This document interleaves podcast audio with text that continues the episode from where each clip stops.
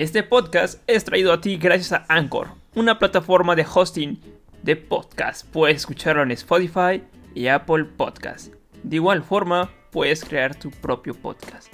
¡Anímate! Es muy fácil con Anchor.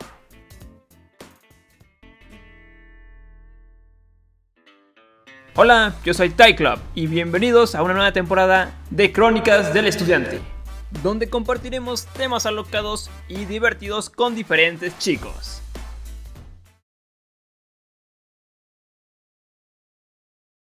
Espera, déjame, dame dos minutos. Hola, ¿qué tal? ¿Cómo están? Sean bienvenidos a un nuevo episodio aquí en esta tercera temporada. El día de hoy estamos con Hi. No, perdón, Hi. ¿Cómo? Yihai y Mila. Hola, yo soy Yihai y soy ilustradora. Discúlpame. No pasa nada, Jihai. Estamos con Jihai. Hey, cuéntanos un poquito más de quién eres. Cuéntanos qué haces y quién eres. Ok, bueno, eh, yo empecé dibujando cómics y ahorita se podría decir que soy ilustradora y dibujante de cómic, muy bebé todavía, pero pues por eso andamos, me encanta estar dibujando todo el tiempo y en eso se basa un 90% de mi tiempo mientras no soy estudiante universitaria. Órale. Oye, ¿y cómo te llevó esto? O sea, desde dónde di- dijiste, bueno, decidiste, hey, me gusta mucho la animación, me encantaría hacerlo. ¿Desde cuándo comenzó eso? Am, yo creo que desde que iba en cuarto de primaria hacían ferias del libro en mi escuela y entonces habían unos libros que yo no sé si alguien llegue a recordar o yo estoy loca y no tengo ni la más mínima idea de qué pasaba en ese momento, pero eran unos libros que decía cómo dibujar manga Ok. y para alguien que pasó como muchos años viendo a las chicas superpoderosas o viendo Kaleido Star o Jóvenes Titanes, Phineas y Ferb, el hecho de que llegara y dijera, ah, ¿cómo dibujar manga? Naruto. Entonces fue como de, compraba yo los libros volumen tras volumen año tras año y empecé a dibujar. Y más o menos cuando tenía como eso de 12, 13 años, empecé con el anime, pero ya así, lo que llamaban un otaku. Esa era yo. Otaku. Entonces yo empecé eh, pues, a ver esto y yo dije, ah, pues quiero ser mangaka. Nunca llegó ese momento. Pero pues empecé a decir, no, pues quiero ser mangaka, quiero estar dibujando. Y bueno, por muchos años, como yo creo que unos cuatro años atrás, eh, como que se me quitó esa idea de la cabeza y dije, ah, no, pues sabes que quiero estudiar medicina. Ok. Pero cosa curiosa, yo hacía mis apuntes porque me empecé como a enfocar en la preparatoria para estudiar medicina y yo mis apuntes pues los ilustraba, que le dibujaba que el muñequito, que el corazón, que una pierna súper explícita ahí al estilo Junjiito. Y después dije, quiero hacer esto, quiero dedicarme a hacer dibujo, quiero hacer mis propias historias porque también me gusta escribir y quiero llevarlas a un nivel más allá, ¿no? Pero pues llega otra vez el momento de estudiar arte significa vivir debajo de un puente. No, gracias.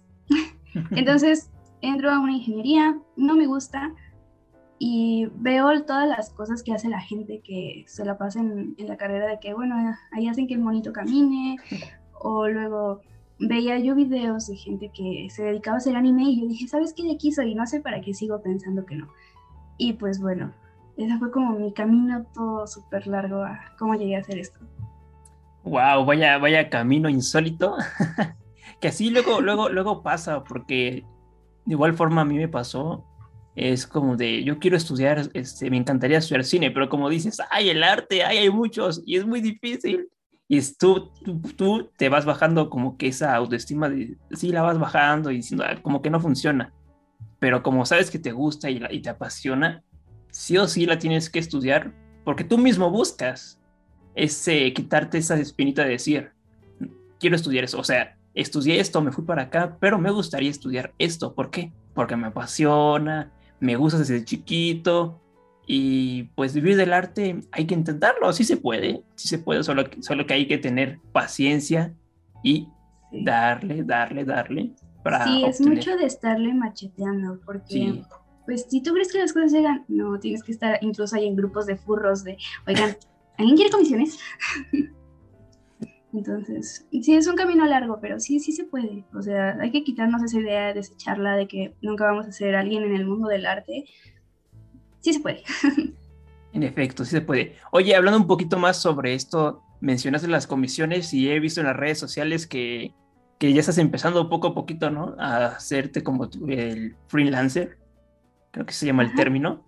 Eh, cuéntanos, para aquellos que nos están escuchando, que están viendo este clip y que están viendo el video, eh, ¿qué, haces para que te lleguen algunos clientes? pues primero, eh, creo que lo más importante es empezar como que a codearse de esa gente que tú ves que hace lo mismo que tú. Y que van más o menos por el mismo estilo. Porque, por ejemplo, yo en lo personal eh, no puedo competir con un dibujante de Spider-Man porque yo no sé dibujar Spider-Man. O sea, me encanta el personaje, lo amo y es súper juzgando pero si yo me quiero poner a competir con alguien de Marvel, alguien de DC, no, no voy a poder porque mi estilo no es ese.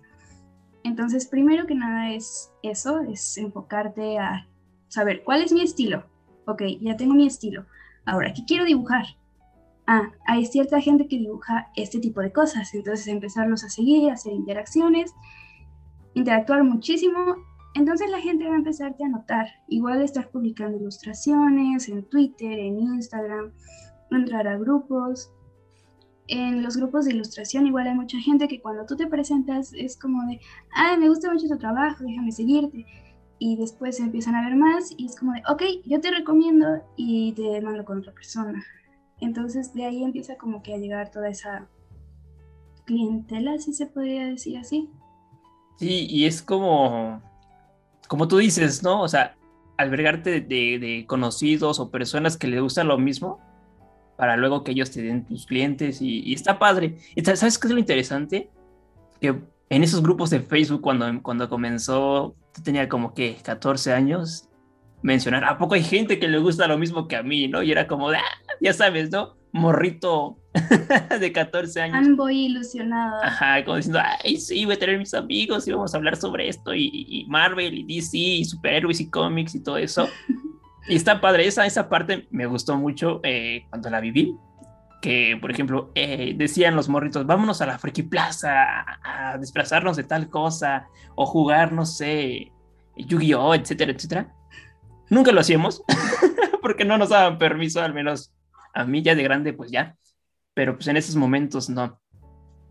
Pero, lo decías, si te sentías más cómodo, ¿no? Sí, sí, te sentías más, más cómodo diciendo, pues, o esos grupos de WhatsApp que apenas este, lanzaban, cuando apenas iniciaban, eh, decías, vamos a unirte al grupo de WhatsApp y vamos a hablar, y mandaban memes, eh, hacían grupos, cuando, por ejemplo, en mi opinión de, de, Marvel, ¿no? Cuando era Civil War contra Iron Man contra el Capitán América, ah, pues los que le van a Capitán América, únanse a este grupo y los que no, acá. Y había un, grupo de Segunda Guerra, ya sabes, los, los, típicos juegos de grupos de Marvel, de Facebook de ese, entonces, que, que está padre.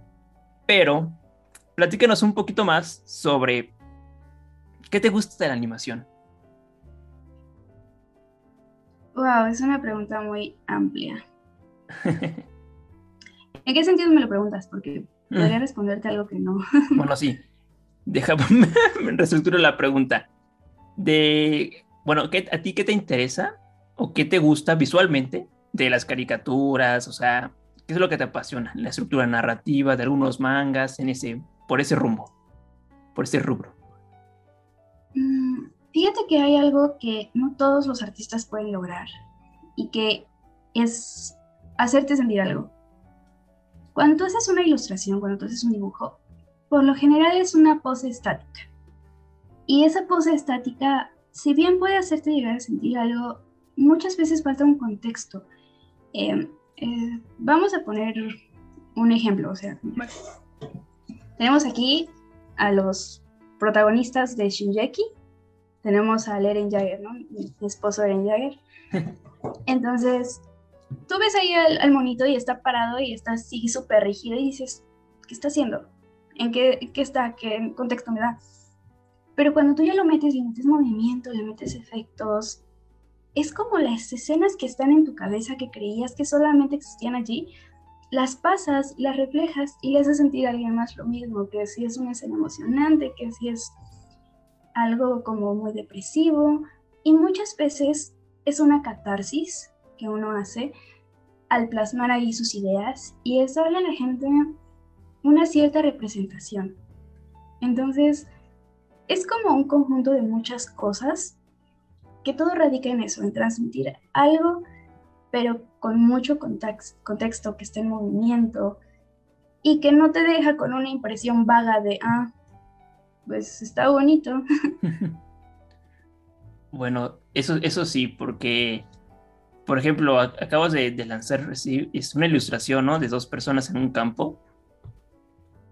ah, ¿yo? Ajá, tú. sí, tú, tú, tú. Ah. sí, sí, eran unas personitas en un campo, ¿no? Sí, de hecho, historia curiosa, fue un intento de, no sé si alguien haya leído eh, a Oscar Wilde, es una ilustración de la última escena del cuento del fantasma de Canterbury. Mm.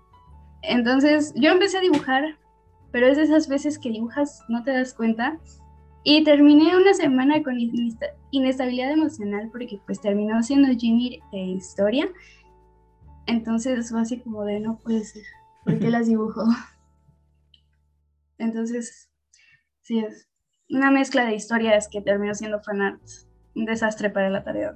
De ver cómo me va. A ver, ah, era una tarea, era una tarea entonces. sí, como que eso de repente te motiva a que, oiga, profe, mire, sí, no diga que soy mala, por favor. Sí, y a veces te esmeras, ¿no? En tus, en tus trabajos dices, hey, me encantaría hacer eso. Te llega la inspiración, ¿no? Porque yo creo que la inspiración llega en algunos momentos, no llega luego, luego, como, ay, pues, o sea, te mandan la tarea, ¿no? Es como, ah, si el rato veo qué, qué se me ocurre, ¿no? Y ya en la noche o cuando desayunas, ah, voy a hacer esto, y lo tienes tanto en tu mente que lo, que lo expresas y te queda chido, ¿no?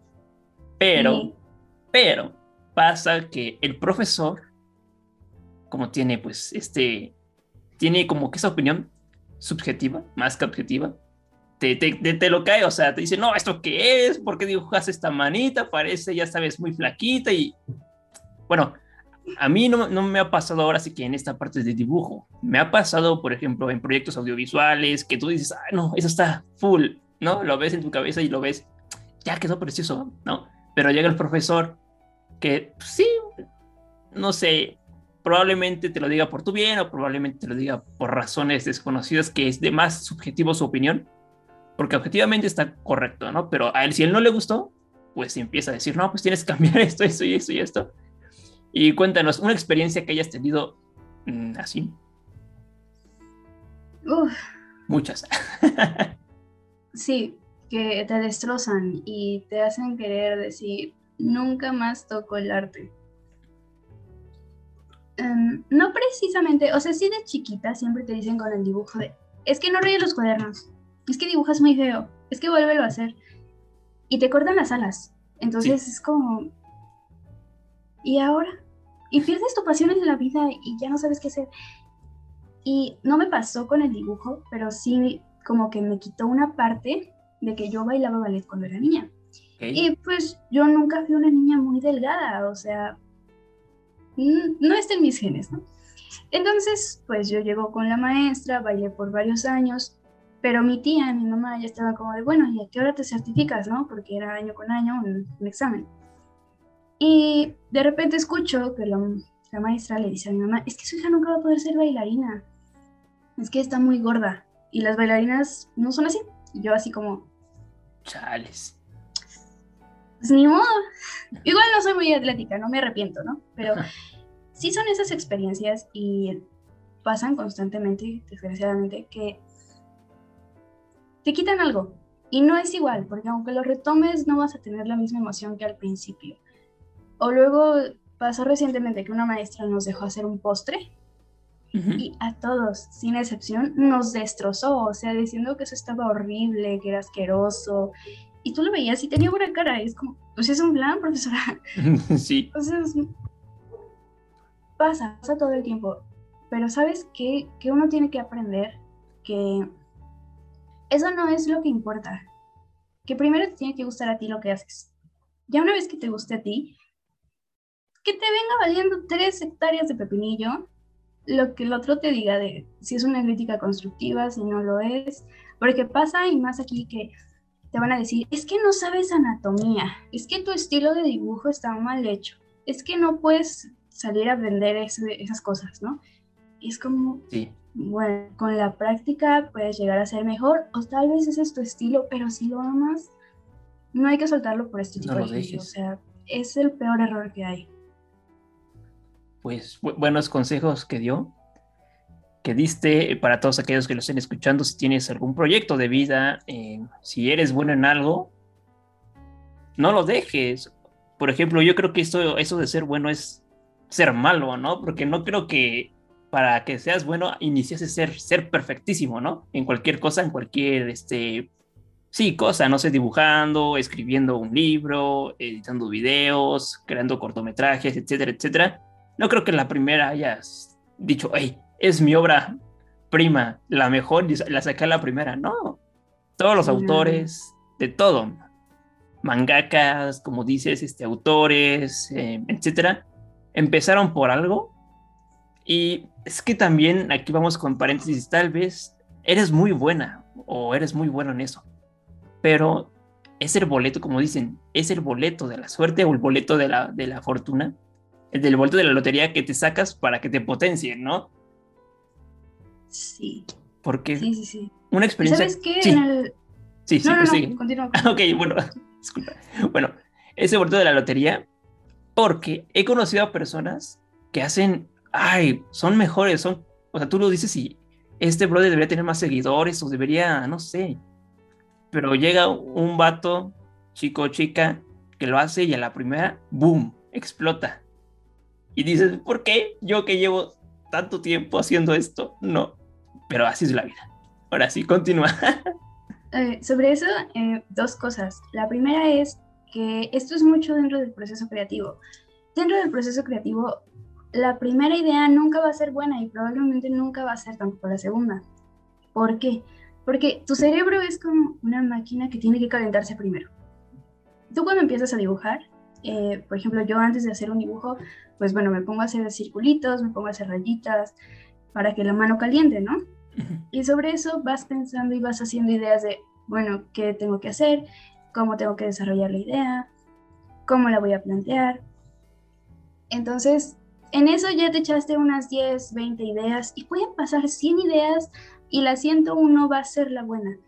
El punto ahí es no detenerse en la generación de ideas ni en ese proceso creativo porque puede que, ok, la idea número 101 siento que no es tan buena como la 58, pero si a esa 58 le pongo la 22 y la 73, entonces puedo crear algo muy bueno.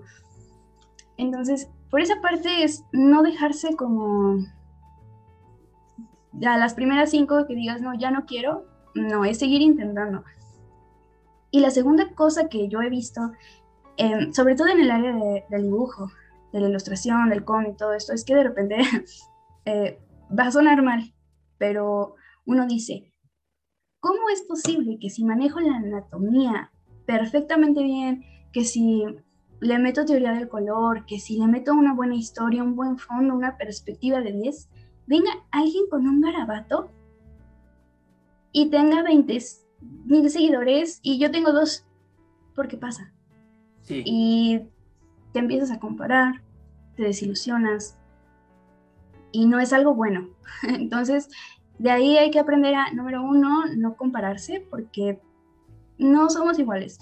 Y tal vez lo que tú estás transmitiendo no es lo mismo que transmite esa persona y no te compares. Punto número dos es que a no todos les gusta lo mismo. Entonces, puede que a esas 20.000 personas no les guste lo que tú hagas, pero puede que haya 45.000 que sí les gusta y que no te han descubierto.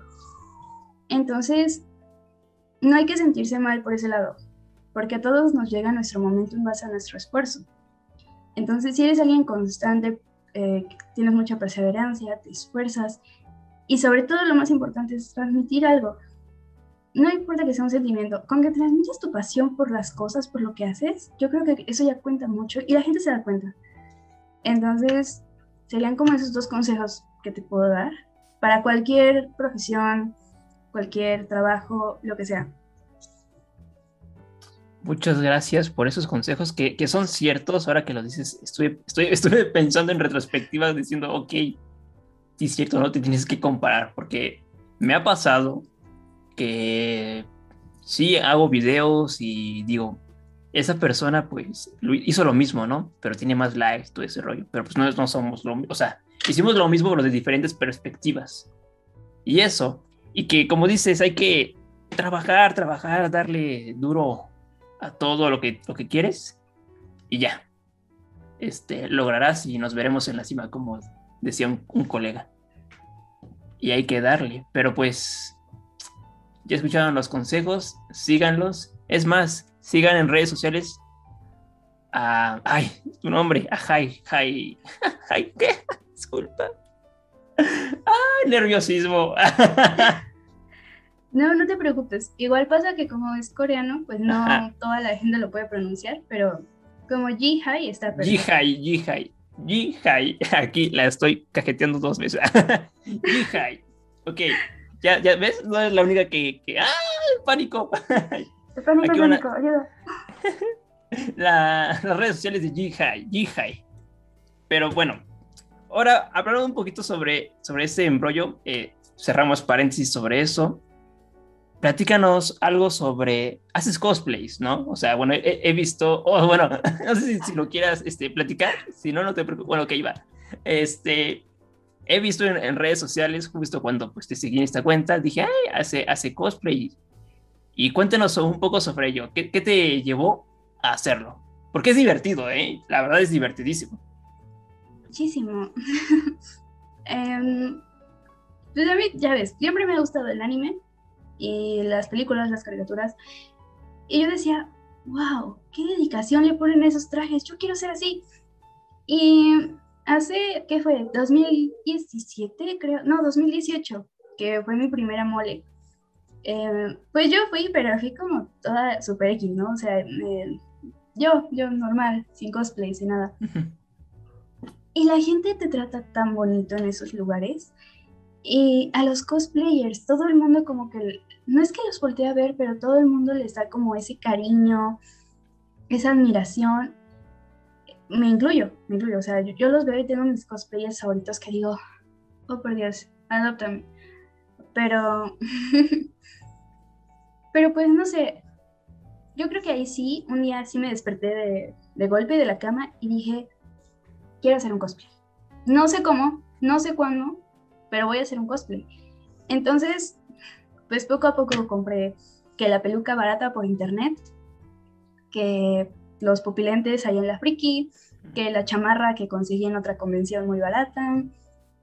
Y pues fui armando el cosplay de esos que parecen súper baratos, pero cuando me lo puse me sentí tan bien y dije, es que esto pues es parte de, ¿no? De lo que es uno. Y pues igual uno conoce a mucha gente y muchísimos amigos precisamente cosplayers. Y mm, es muy, muy bonito. Órale, sí, sí es, sí es padre.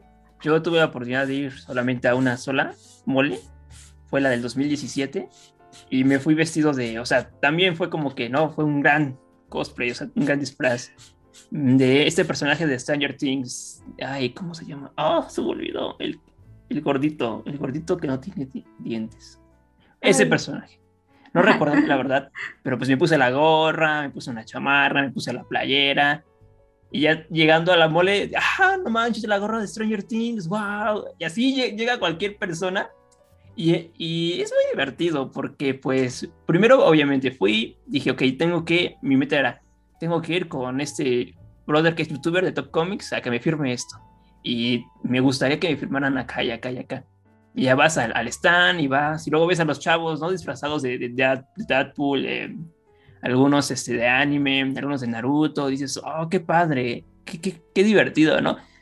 ¿Sabes? Esta, esta parte de... Yo veo como que el momentum, ¿no? Como que vas al metro en la noche, o sea, te regresas, vas en la tarde. Yo soy como de las andadas en el metro, y es como de, así cuando pones tu, pones tu música, tienes como el muto que ya vámonos a cotorrear a la mole, ¿ya? Va a estar World Trade Center, ya entras, compras tu boleto, ya como que entras y, ah, panorama, como fue la primera vez que fui, en 2017, dije, wow, qué padre. Y ya cuando sales en la noche por el barrio, la ciudad, los edificios, amo los edificios. O sea, la, la ciudad en la noche la amo, la amo, la amo. Y se siente una, una atmósfera muy, muy divertida. No sé si, si a ti te ocurre lo mismo, pero pues es, es muy padre. Cuéntanos de tu primera experiencia en la mole. ¿Cómo fue? Fue un caos, porque yo iba a ir con una persona, éramos muy amigos, y no voy a decir nombres porque esto se puede llegar a, esas personas, espero que no, y si me están escuchando en este momento, pues lo siento mucho, compis, pero me hicieron pasar un muy mal rato.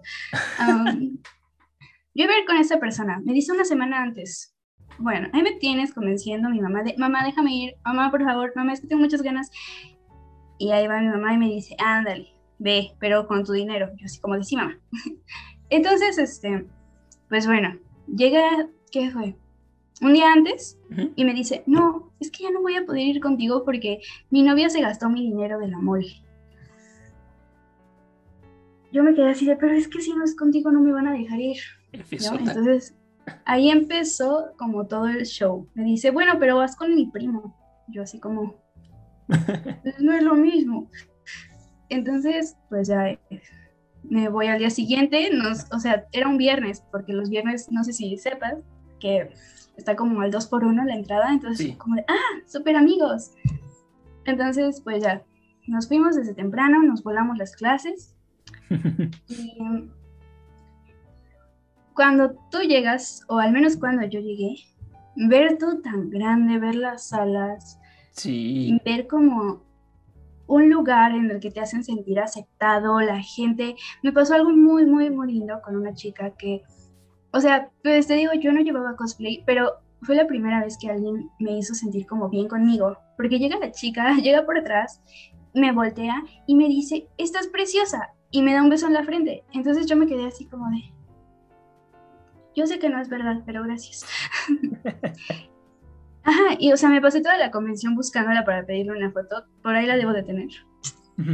Y no sé, creo que mi primera experiencia se reduce a eso, como hacerte sentir parte de algo, que es un lugar seguro, porque realmente nadie te dice nada malo, ¿sabes? Em, yo sé que tú recuerdas, ahí más o menos somos de la edad, que antes nos burleaban muchísimo porque nos gustaba el anime, porque leías cómics. Eras el rarito bichito que estaba en una esquina leyendo en el receso y se acabó. Es el otaku, sí. Exacto. Entonces me pasó que fueron muchos años así y de repente llegas a un lugar que no es así, entonces dices, wow. Y, o sea, se me cayó la baba, así. Yo dije, qué bonito. Y conoces gente tan linda que mm, fue súper cálido todo los... Ah, conocí a Toshio Maeda. Eh, Toshio Maeda es el máster de los tentáculos. Y, o sea, soy su fan desde hace muchísimos años. Entonces también conocerlo para mí fue una experiencia muy, muy grata. Y entonces fue en ese momento que yo también dije, ¿sabes qué? Un día quiero estar aquí. Y no voy a venir como visitante, no, no, no. O sea, quiero estar aquí, quiero tener mi mesa. Y, ajá, y quiero ser este, alguien aquí, ¿no? Entonces como que eso me dio Mm, no sé, esa impresión causó en mí un, sigue haciendo lo que te gusta. Wow, pues yo digo que, que es, es este, interesante ese rollo porque ahí, ahí entra igual, entrando al amor es como, como que entras a un mundo donde son mismas personas, pero ahí como que te expresas, ¿no? o sea, demasiado y que, que digan los demás, o sea, que todos nos gusta esto. Y sí, es que me pongo a pensar ahora, ¿no? Sé que hay lugares donde tienes que estar serio, obviamente, ¿no? Aunque te guste el fan y todo ese red, tienes que estar serio y ya, ¿no? Aunque haya, haya compañeros que igual les gustan lo mismo, pero pues tienes que estar en un lugar serio. Aunque te vayas a disfrazar, o sea, pasas por, no sé, te vas disfrazado, ¿no? De Spider-Man, ejemplo. Y vas, este, no sé, en el autobús, todos se te quedan mirando, quieras o no. Todos como que caras de, sí me pasó. Igual he visto a personas en el metro, pues que luego están ahí en la Alameda, tomándose fotos, haciendo sketches, etc. Y vas en el metro y ves a todos sus compas, ya sean punks o sean ya sé de anime, te les quedas viendo. yo me les quedo viendo porque digo, pues que, que sus vestuarios están chidos, ¿no? Pero hay personas muy, este, ¿cómo se dice? De la derecha, así muy, ay, no sé, reservadas. ¿Conservadores? Ajá, conservadores, la palabra conservadores que dices, ¿no? Luego son señores ya de 40 o, o 30 o, señoras como de, ¿qué pedo con esta juventud de la chica? Algo así. Y es como de... Y se les quedan viendo. Y también hay personas que se incomodan yo digo, no, no sé. Yo creo que sí se incomodan un poco, ¿no? Sí, es que de repente es el, pues quíteme la cara, me pinté mal, se me cayó el ojo. Nunca sabrás. Pero es súper divertido. Y fíjate que una vez en, Bellas Artes me tocó hacer una tarea de, entrevistar. Y tenemos que entrevistar a personas de, de, tribus, o sea, ya sabes, tribus urbanas. Entonces voy con una chica que iba en patineta de gorra así toda seria, ¿no? Con sus audífonos y le dije, oye, pues una entrevista y ella, sí, súper, pero fue como que ese carisma que tiene ella. Ah, hola amigo, ¿cómo está? Yo me llamo Sandra, creo que se llama Sandra. Hola, soy Sandra, un gusto, así como si fuera como que muy caricaturesco su, su personalidad. Y digo, ah, bueno, me pides hacer una entrevista. Sí, claro, ¿cómo te llamas? No, pues tal, tal. Ah, ok, va, va, va. Pero así fue como que muy de ese, de ese estilo carismático. Como que hay personas que dices, son cerradas, o sea, son muy introvertidas, pero ya cuando llega una persona así buena onda, ya se explota, ¿no? O sea, son, son, son, son extrovertidos dentro de un introvertido. y explotan, ¡eh! Rebambarambas. Sí, sí, exacto. Y otra, otra cosa, eh, el lugar interesante, o sea, hay un lugar, hay un sitio, se llama Friki Plaza. siempre, siempre, siempre. Friki Plaza, aquí por favor colocar texto Friki Plaza en letras doradas.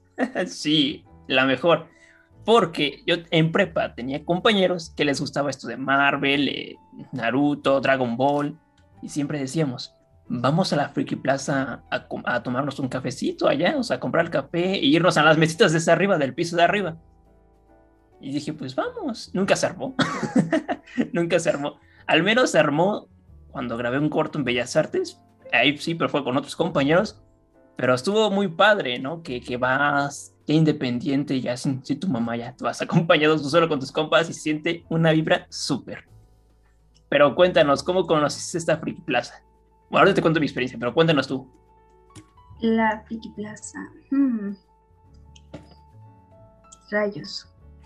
La primera vez que fui me llevó mi mamá, pero no entramos a la Friki, nos metimos a la Pikachu y estaba súper vacía. Y mi mamá se quedó así como de, ¿para esto me hiciste venir? pero pues ya como que el asunto fue olvidado.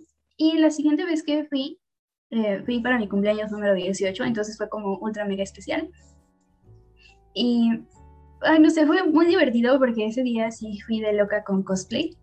Y la gente se para a decirte, oye, ¿me puedo tomar una foto contigo? Oye, este, no, pues es que ¿dónde compraste tu peluca? Me pasó que un, un señor se me acercó, el señor, sea usted muy grande, y me pregunto, oye, es que ¿dónde compras tus pelucas? Porque yo tengo una banda y es que usamos pelucas y está súper cool la onda. Y yo así como, wow, me agrada esa onda, ¿no? Entonces, este, eso y como que poder comprar así como a, todo lo que te gusta. O sea, ahí, ahí, está, ahí están mis pósters. están chidos. Este, y eso, y encuentras todo muy barato. Bueno, no todo. Hay, hay precios que sí se pasan. Y dices, señor, pues ¿de dónde se lo sacó? Es original. lo peor es que no. Sí. Este Entonces, encuentras cosas muy raras, encuentras gente agradable, otra no tanto. Nunca anden con alguien de la Friki Plaza, por favor. encuentras muchos artistas. Eh, también hay, hay, gente que también se dedica a lo mismo y que está allí, tú los ves como peces en el agua dibujando y es como, wow. Y pues bueno, ya después empecé a ir como más seguido. Y no sé, uno se enamora del Guitar Hero, que te cuesta barato. Si vas en la mañana, entonces puedes jugar todo lo que quieras sin gente. Y también puedes desayunar ahí súper rico. Y está muy bonito, ¿no? O sea, yo no sé, o sea, bueno, sí, sí sé por qué la gente le tira como mucho eh, a la Estereotipo, ¿no? Hay un estereotipo. Exacto.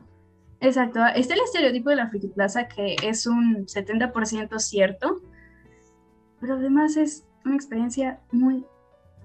No sé, te explota el cerebro de tantas cosas que ves. No lo sé describir de otro modo. Sí, está, está, está padre, está interesante ir a esos lugares, porque pues vas, ves este, mangas que no sabías que existían. Eh, por ejemplo, yo fui con mi papá. La primera vez que fui, fui con mi papá y preguntamos sobre la nueva saga de Dragon Ball, se vio una, entonces decía, ah, sí hay Dragon Ball GT, y todos, ¿qué qué? Yo me quedé nada más en Dragon Ball Z y Dragon Ball, no manches, ah, no, fue espectacular. Y yo apenas sabía de Dragon Ball, yo dije, ah, a lo mejor es Goten chiquito, ¿no? Yo me imaginaba, es Goten chiquito, o es el hijo de Goku, otro, no sé. Entonces, pues ya la compramos y, estuvo muy padre. Fue la primera experiencia que tuve. Ya después, ya dejé de ir a la plaza de, allá en Friki Plaza. Ya fui a la plaza de tecnología por donde está Parque Toreo, la plaza de la tecnología. Ahí era lo mejor. Antes de, que Parque Toreo estuviera ahí, ahí, en ese lugar, era el mejor. Y arriba, porque había maquinitas, videojuegos, de todo. Estaba súper espectacular. Pero sí, muchachos, si a ustedes les gusta el anime, eh, etcétera, y si escucharon este podcast y lo están escuchando, manden un mensaje y muy pronto les diremos por qué. Así que manden mensajes si, si ustedes son fans de, Dragon Ball, etcétera, para promocionarlos en estos clips que van a aparecer por aquí. Pero bien, amiga. y como parte de consejos, y aprovechando que estamos tocando el, el tema de la Friki Plaza, yo creo que hay cosas, o sea, no me corresponde a mí hablar del tema, pero hay cosas que de repente uno mm, pasa desapercibido, vaya. Si quieren comer tranquilos, sin que los molesten y sin que esté como toda la gente como pescaditos sardinas allí, vayan al piso de hasta abajo, casi no hay gente y también hay una tienda de mangas muy buena con mucho surtido y mucha variedad. Y bueno, pues si quieren ir por la mañana, desayunar tranquilo, viéndose el Moon en la pantalla mientras ustedes se comen su riquísimo ramen, pues pueden ir y visitar el área de comida de la Friki Plaza y en especial sin esto es anuncio no pagado, está claro, anuncio no pagado. Sponsor. pueden ir y probar eh, absolutamente todos los platillos de Gohan Shop que están buenísimos. Entonces, ya se la saben. Cinco estrellas. Crónicas de los Crónicas del estudiante acepta ese requisito de cinco estrellas. Cinco estrellas, sí, totalmente. Antes de concluir, animes y caricaturas favoritas que tengas. Wow, creo que de mis animes favoritos, em, pues sería Shinji no Kyojin. Yo sé que está muy eh, ya cliché, pero la sigo desde que salió, desde el 2009, y puedo decir que es una obra maravillosa, bendito si se llama. Eh, está Skate de Infinity, que bueno, es todo el anime este de los, patinadores azul y rojito que conocemos. Em, y Rayos. Es que hay tantos animes que cuando tú me dices, dame tus favoritos, se me borran de la mente. Pero pues sí, creo que serían esos. esos espectacular, ¿eh? Oye, ¿qué opinas sobre esta, bueno, cambiando un poquito de tema, sobre Avatar? O sea, Avatar es como una combinación entre animación americana y un poco de anime. Y está como que muy, muy padre, ¿no? No, sé, ¿qué opinas sobre ella? es preciosa. Tanto su diseño de personaje como su narración es muy atractiva. Eh, yo lo veo más por el, área del diseño, ¿no? En que tienen una animación que es muy buena, no se ve de bajo presupuesto, eh, todo su entintado es precioso, no sé, o sea, es una obra maestra porque igual puede combinar estos dos estilos sin que choquen, así que caigan en lo mismo, ¿no? Porque tenemos, por ejemplo, Voltron, que, o sea, si nosotros comparamos Voltron con la leyenda de Avatar, eh, Voltron se vuelve cansado, tedioso y es como muy repetitivo, los mismos moldes, pero Avatar no, o sea, su diseño de personajes es exquisito es totalmente diferente a todo lo que presenta, por ejemplo, la caricatura americana, nos está proporcionando esa variedad que tiene todo lo que es la animación japonesa. Y no es una historia que sea como repetitiva ni cansada, ¿no? Además de que tocan como muchos temas de los personajes, por ejemplo, la superación de Zuko, que me encantó cómo, cómo se superó el personaje. El mejor personaje. Sí, igual, o sea, por ejemplo, Toph, Toph es muy original, cómo se comunica una niña ciega y cómo sabe cómo está todo. O sea, yo, por ejemplo, uso lentes y yo sin mis lentes no veo nada. Tengo que admitir que ahorita no veo nada. Ves borroso, como de ¿a quién es? Entonces, se me hace como muy original la interacción del personaje, eh, cómo se desarrolla, cómo lo dibujaron, es mucho trabajo y cómo pueden seguir sacando temporadas sin que caiga como, ay, va a ser un remake, como con Korra, ¿no? Que ya sacaron Korra, pero no piensas en Korra como, como un remake, ¿no? Sino que lo piensas como... La continuación. Pues, eh, ajá, o sea, es parte de la historia y es necesario que exista, no como Crepúsculo, que, o sea, me encanta Crepúsculo, pero tengo que reconocer que ya si me hacen una película de Rin va a ser como de... ¿Y, ¿Y yo para qué?